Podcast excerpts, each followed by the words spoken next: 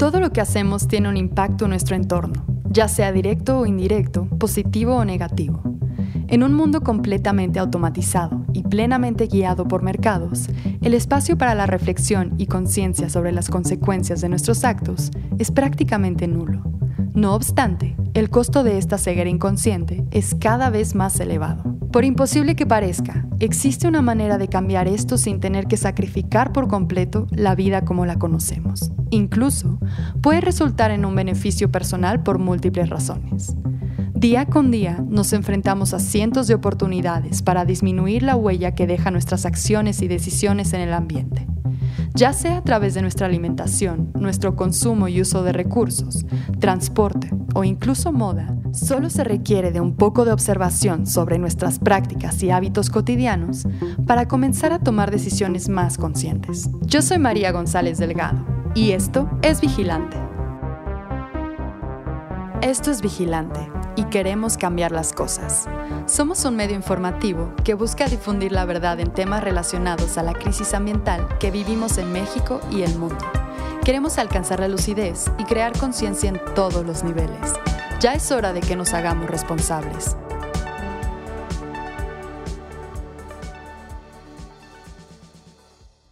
Hoy hablaremos sobre la trayectoria hacia una vida con un menor impacto ambiental, un camino distintamente posible. En este episodio, Fernanda Rodríguez, una humana consciente, nos llevará por todos los detalles de un camino práctico y alcanzable hacia un estilo de vida con un menor impacto ambiental.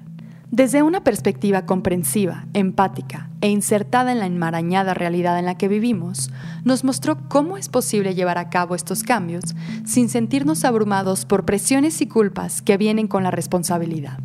Un ingrediente esencial en esta ecuación hacia el cambio es la motivación, la cual eventualmente lleva a la reflexión e información.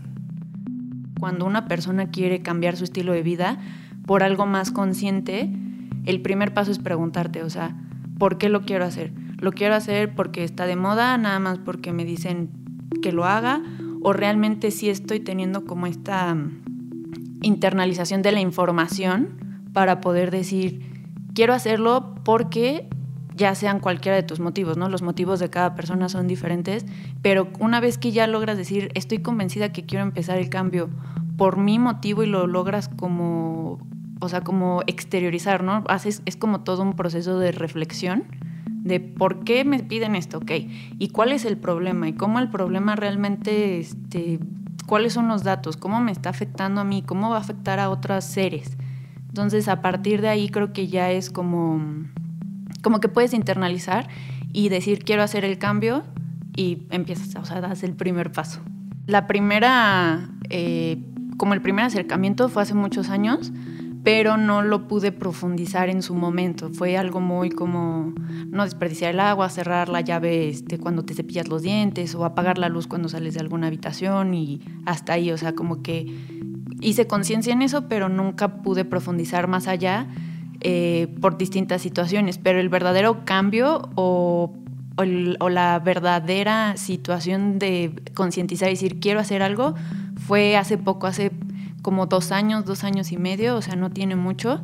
Y fue un camino que primero empecé pensando que lo hacía por otros, ¿no? Yo empecé más como, lo hago por los animales, lo hago por la tierra, hay que salvar, salvar al planeta pero pues ya que estás dentro te das cuenta que no estás salvando ni a, bueno, o sea, los animales más o menos, ¿no? Pero a la tierra no la vas a salvar, o sea, estás hablando de un tema que es para que la humanidad siga existiendo, entonces ya no es un tema de los otros, ya no, y también pierdes esta percepción de los otros, ¿no? El ecosistema, la tierra, el mar, como algo ajeno, si no lo vuelves algo tuyo y ya nos ves como, como todos. Una vez que la motivación se convierte en lucidez, se abre un mundo de posibilidades casi infinitas. La pasión derivada del interés por el cambio puede llevarnos a buscar aportaciones extremadamente radicales. Es por eso que el primer paso no siempre se presenta con tanta claridad. Lo más difícil creo que siempre es dar el primer paso, ¿no? O sea, porque justo es como me siento abrumada con un exceso de información, con un exceso de desinformación también, con muchas opciones, no sé por dónde empezar, no sé eh, qué es lo mejor, ¿no? O sea, tomar la, la iniciativa y saber que sí va a haber retos. Y parte de esta como complejidad o dificultad es entender que va a haber momentos en el que tienes que decir, bueno, no lo sé, voy a probar. Y si me equivoco, no pasa nada, o no va a salir perfecto, o no siempre voy a tener como la solución a la mano. Entonces, es ser paciente contigo mismo y con el proceso.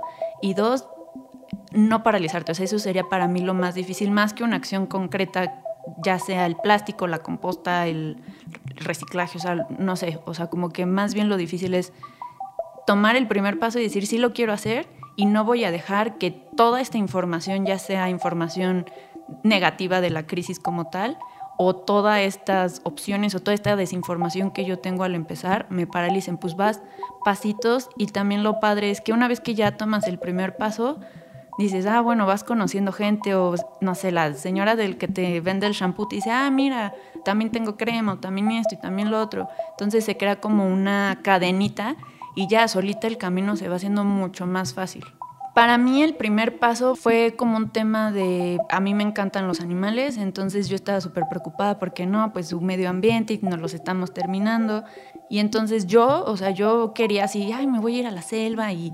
Pero pues tampoco era viable, en mi, o sea, para mí no era viable hacer eso, tampoco iba a ser como una solución que yo pudiera también llevar a, a largo plazo. Y empecé a decir, bueno, ¿qué quiero hacer? Y fue cuando empecé a investigar cuáles eran como los principales problemas ambientales. No tema del plástico, el plástico para mí fue como el primer shock, como el primer impacto, porque uno dice, ay, bueno, pues no pasa nada, y cómo se produce, cómo se desecha, en dónde termina, ese fue como para mí el primer impacto y fue con lo primero que yo empecé. Yo empecé haciendo una lista de todos los plásticos que tenía en mi vida, en mi casa, y que su eliminación era simplemente un cambio de decisión o de hábitos, ¿no? Por ejemplo, bueno, el shampoo, ¿no? Pues ¿cuál voy a seguir comprando shampoo, solo que ahora me voy a comprar un shampoo que es sólido y que no tiene empaque. Y así me fui con todos y cada uno y había unos que obviamente hasta la fecha pues no puedo eliminar, pero siempre estoy buscando como, bueno, a ver, ahora voy a probar esta solución a ver si, si ya puedo desechar este plástico. La planeación, la paciencia y la flexibilidad son otros tres elementos que juegan un papel muy importante para lograr un mejor inicio hacia una vida más responsable. Sí hay una curva de aprendizaje y no es una curva como, como lineal, o sea, es una curva de a veces me cuesta mucho trabajo, a veces se me olvida de que no han comido mis lombrices, a veces es de chin, ya se me fue el mercadito donde, orgánico donde compro la, la verdura o ya se me hizo tarde. O sea, hay muchas cosas, entonces la curva es más como algo, como un sube y baja, como una montaña rusa, tanto en emociones como en aprendizaje, pero hay un momento en el que también ya te sientes cómoda en ese de chin. Ya se me fue el mercadito orgánico, bueno, pero pues voy a llevar mis bolsitas al súper y voy a comprar cosas que no tengan plástico.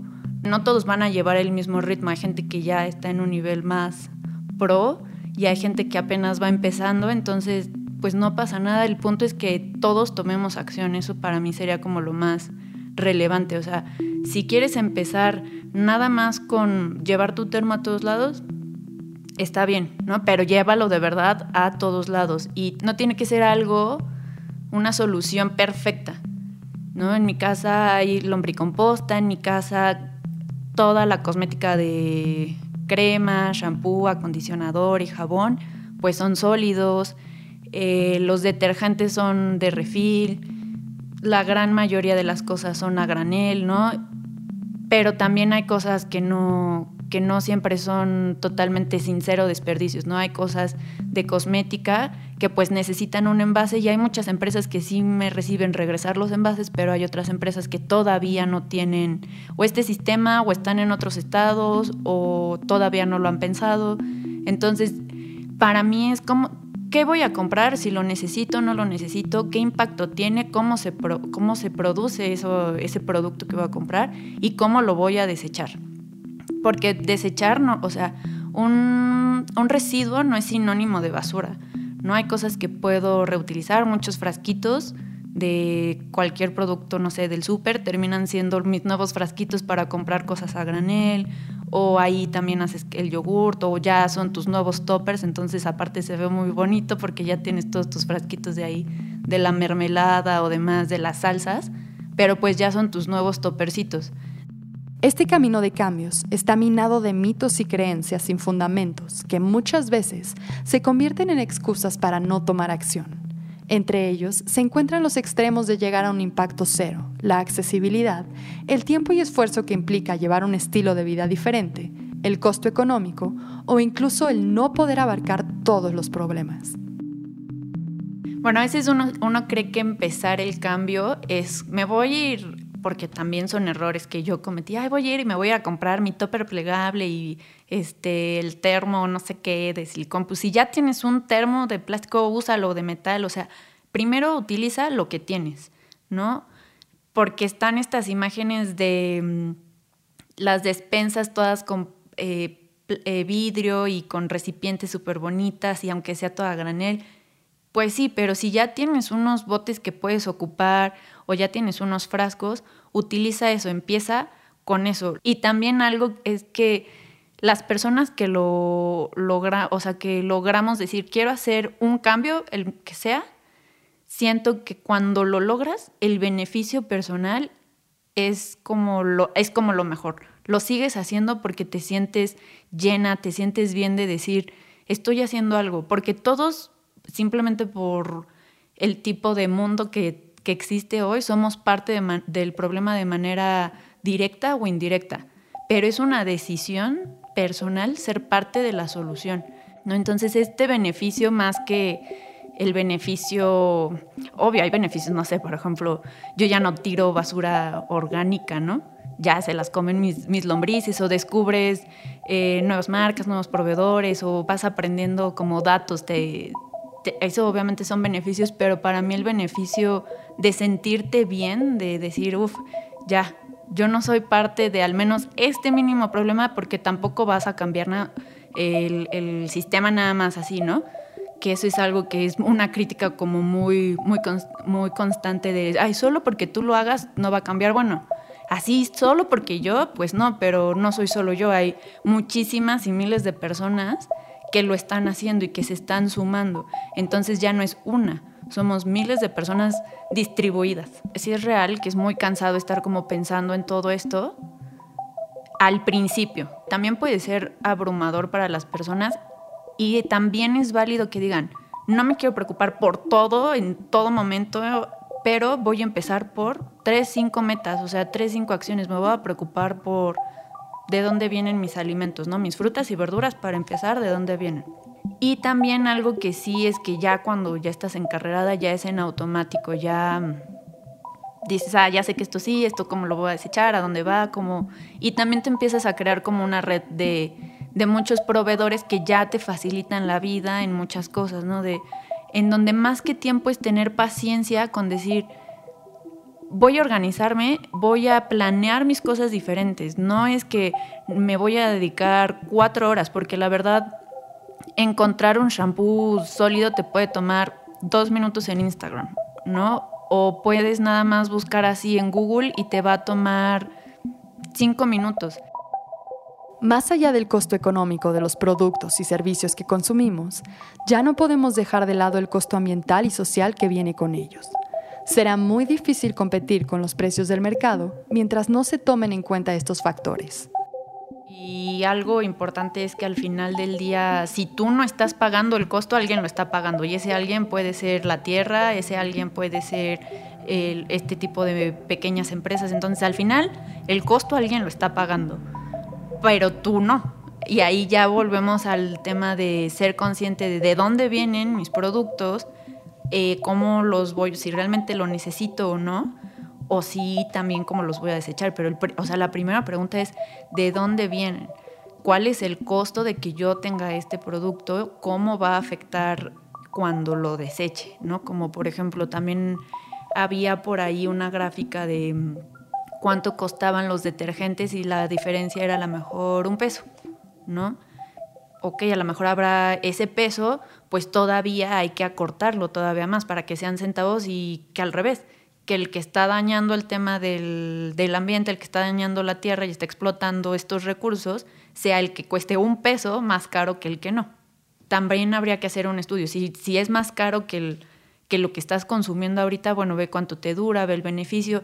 Y son pocos productos los que son más caros pero también todo, o sea, eso es como lo que voy, tu vida va a seguir como un poquito igual, simplemente vas a ser más consciente, a lo mejor vas, vas a dejar de comprar tanto eh, pan, o sea, como pan emplasticado o papas que ya vengan en bolsas y vas a empezar a ir como a los lugares a granel y a granel no significa necesariamente tiendas solamente de, de a granel, porque pues hay unas tiendas muy lindas a granel, pero también están los mercados o está el tianguis, o está el señor que pasa en su carretita con, con gomitas, o está el señor de la esquina que vende en un carro papas, o los señores de los esquites. O sea, no necesariamente tiene que ser que vas a gastar más para llevar una vida más eco. También hay muchas cosas que tú puedes hacer. Hay muchísimos cursos que te enseñan a tú hacer tu shampoo, a tú hacer tu pan de caja.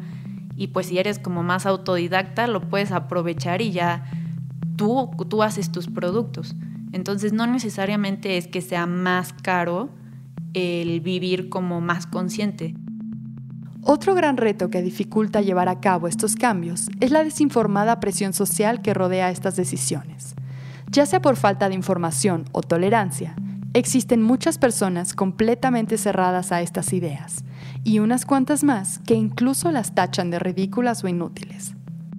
Sí es complicado en el sentido de que porque hay de todo, ¿no? Hay desde nada más, es como, hay una bromita ahí sutil y es pues más llevadero, pero pues también hay gente que sí se pone un poco más, más intensa y lo que yo trato de entender es qué es su proceso, ¿no? Entonces a lo mejor ellos no han tenido este, no han podido empezar este proceso de hacer conciencia y activarla, entonces pues primero es, no voy a ganar nada peleándome, a la fuerza no se puede como crear algo, o sea, la fuerza no se pueden crear vínculos, al contrario, se pueden romper. Entonces, yo creo que lo más importante es con el ejemplo, o sea, si tú vas a un lugar y llegas con tu termo y a lo mejor alguien te dice, ah, pero es que eso no sirve, no sé qué, ah, bueno, esa es tu opinión, si quieres escuchar la mía, te la puedo dar con mucho gusto, pero si no, pues yo voy a seguir trayendo mi termo, ¿no? cada que tú das el ejemplo o tienes la oportunidad de sacar el tema, es como sembrar la semillita en la otra persona. Y ya que está sembrada la semillita, como puede germinar, como puede que no. Pero pues tú ya hiciste eso, tú ya la sembraste.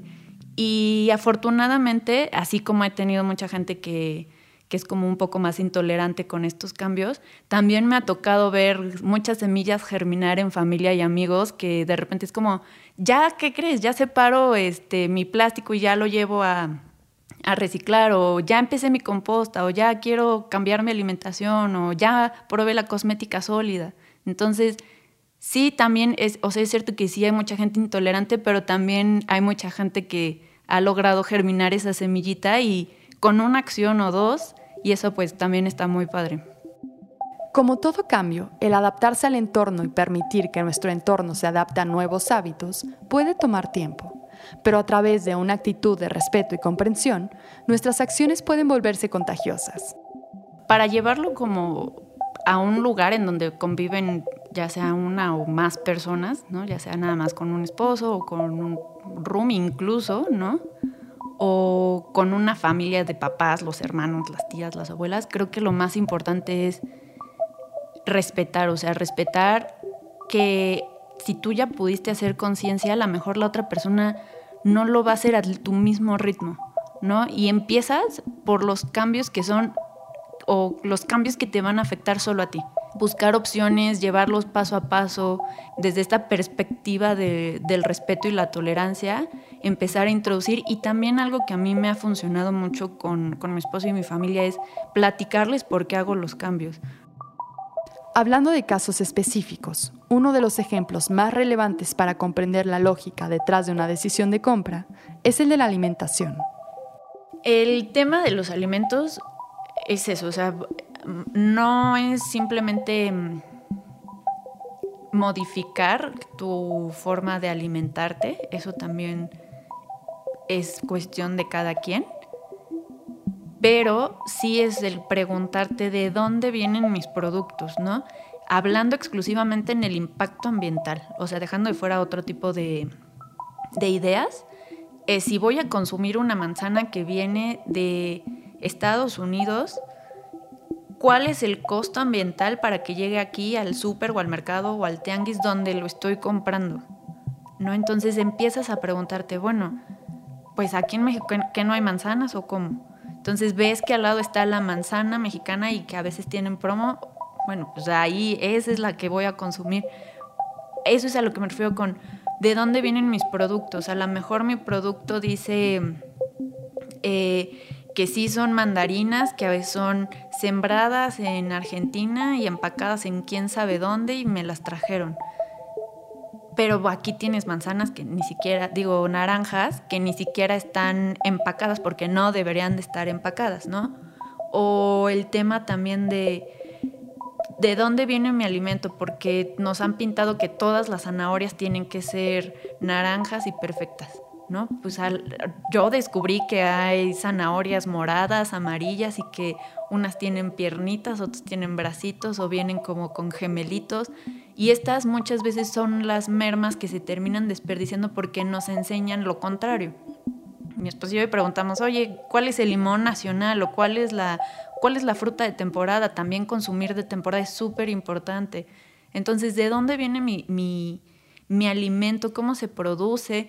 Si a lo mejor está siendo importado, bueno, ¿por qué lo estoy importando? Si, si, si solo es algo muy exclusivo, ok, pero entonces que no sea como la mayoría y también esto de consumir lo más local que se pueda, ¿no? O sea, aquí en, al menos en la Ciudad de México, tenemos Ochimilco que nos produce muchísimas frutas y verduras. Entonces, como empezar a plantearte eso y también cómo los voy a el residuo que genere, cómo lo voy a, desechar. Porque son como tres pasos. Bueno, ¿de dónde viene mi comida? ¿Cuánta comida necesito? Porque también el desperdicio de comida pues es un tema, ya ocupaste recursos para que se produzcan esas manzanas, esas zanahorias, como para que nada más porque pues no, no te organizaste bien se terminen tirando. Entonces, el desperdicio de comida y ya lo que me sobró que piqué o que, no sé, las... Eh, los pelitos de la cebolla, cómo los tiro, los reintegras, que si puede ir mi composta, que no. Si tú no quieres una composta en tu casa porque te cuesta mucho trabajo, no tienes nada de espacio, ya cada vez hay más opciones que van por tus residuos y ellos los generan composta. Entonces, siento que sí es mucho como la conciencia, pero todo parte de qué voy a comer y qué me estoy también metiendo a la boca. O sea, me estoy metiendo a la boca no solo tema de dónde viene, dónde se produjo y cuál es su camino para llegar hasta mí, sino también si tiene temas de eh, pesticidas y si no, este, no es de, polinización abierta. Entonces ya te empiezas a meter en más cosas que, ok, a lo mejor puede ser abrumador. A mí me gusta mucho, pero pues algo así como muy sencillo es de dónde viene, cuánto, o sea, cuántos kilómetros trayecto para que esté aquí, donde yo lo estoy comprando ¿cómo me lo voy a consumir? O sea, si realmente, porque también luego nos emocionamos y compramos muchísimos que, o los mil kilos, si lo vas a consumir o no, porque pues también es una afectación grave el desperdicio. Y tres, pues cómo lo desechas. Cuando veo como que ya no estoy tan constante o como que de repente ya perdí ahí un poquito el hilo, hago un Excel y pongo, bueno, a ver, productos que consumí que, que contenían plástico o, o desechos que no pude evitar, ¿no? Para ir viendo el avance. Entonces ahí veo cuando chino, pues en febrero no me fue tan bien, generé más de lo que necesitaba o, o bueno, mira, este mes que apliqué la nueva meta de, no sé, de no consumir papas en bolsa, sí la logré o fallé dos veces, bueno, no pasa nada. Sí llevo eso, pero es como muy personal, no es como que hay una app o así. Y obviamente cuando, ah, si tú empiezas y haces tu, tu calculadora, ya sea hídrica o de carbono y demás, te va a salir un resultado y cuando cambies de hábitos vas a ver la diferencia. A veces son sutiles, a veces son unos puntitos y también te das cuenta, te haces consciente de cuánto se necesitaría hacer para que tu huella o tu, ya sea hídrica o de carbono, baje, ¿no? Entonces, según tú ya te estás esforzando muchísimo, y de repente ves que el porcentaje varía muy poco. Definitivamente hay algo que todos podemos hacer y los caminos son muchos. Por insignificante que parezca, nuestra aportación puede ser enorme. Son estas pequeñas acciones las que nos brindan el poder de llevar nuestro futuro a un panorama distinto y mucho más prometedor. Las mejores respuestas no siempre son las más obvias, pero eso no las hace imposibles. Y como alguien dijo alguna vez, no podemos dejar pasar el tiempo sin hacer nada, porque el tiempo implica un costo de oportunidad enorme. No hay un solo camino, cada quien tiene su propio camino, cada quien va a tener sus propias expectativas sobre lo que quiere lograr. Y lo importante, el primer paso ya es tomar conciencia, pero no tomar conciencia de decir, hay un problema y ya, porque también eso es algo que pasa mucho, se queda en palabras, sino tener conciencia activa, ¿no? Ya soy consciente, ahora pues me activo, no me quedo ahí paralizado y también pues irnos sumando, porque somos muchas personas que estamos preocupados y agradecer a todas las personas que están haciendo algo por el planeta, por pequeño que sea, porque realmente no lo están haciendo por el planeta, lo estamos haciendo por nosotros como, como humanidad.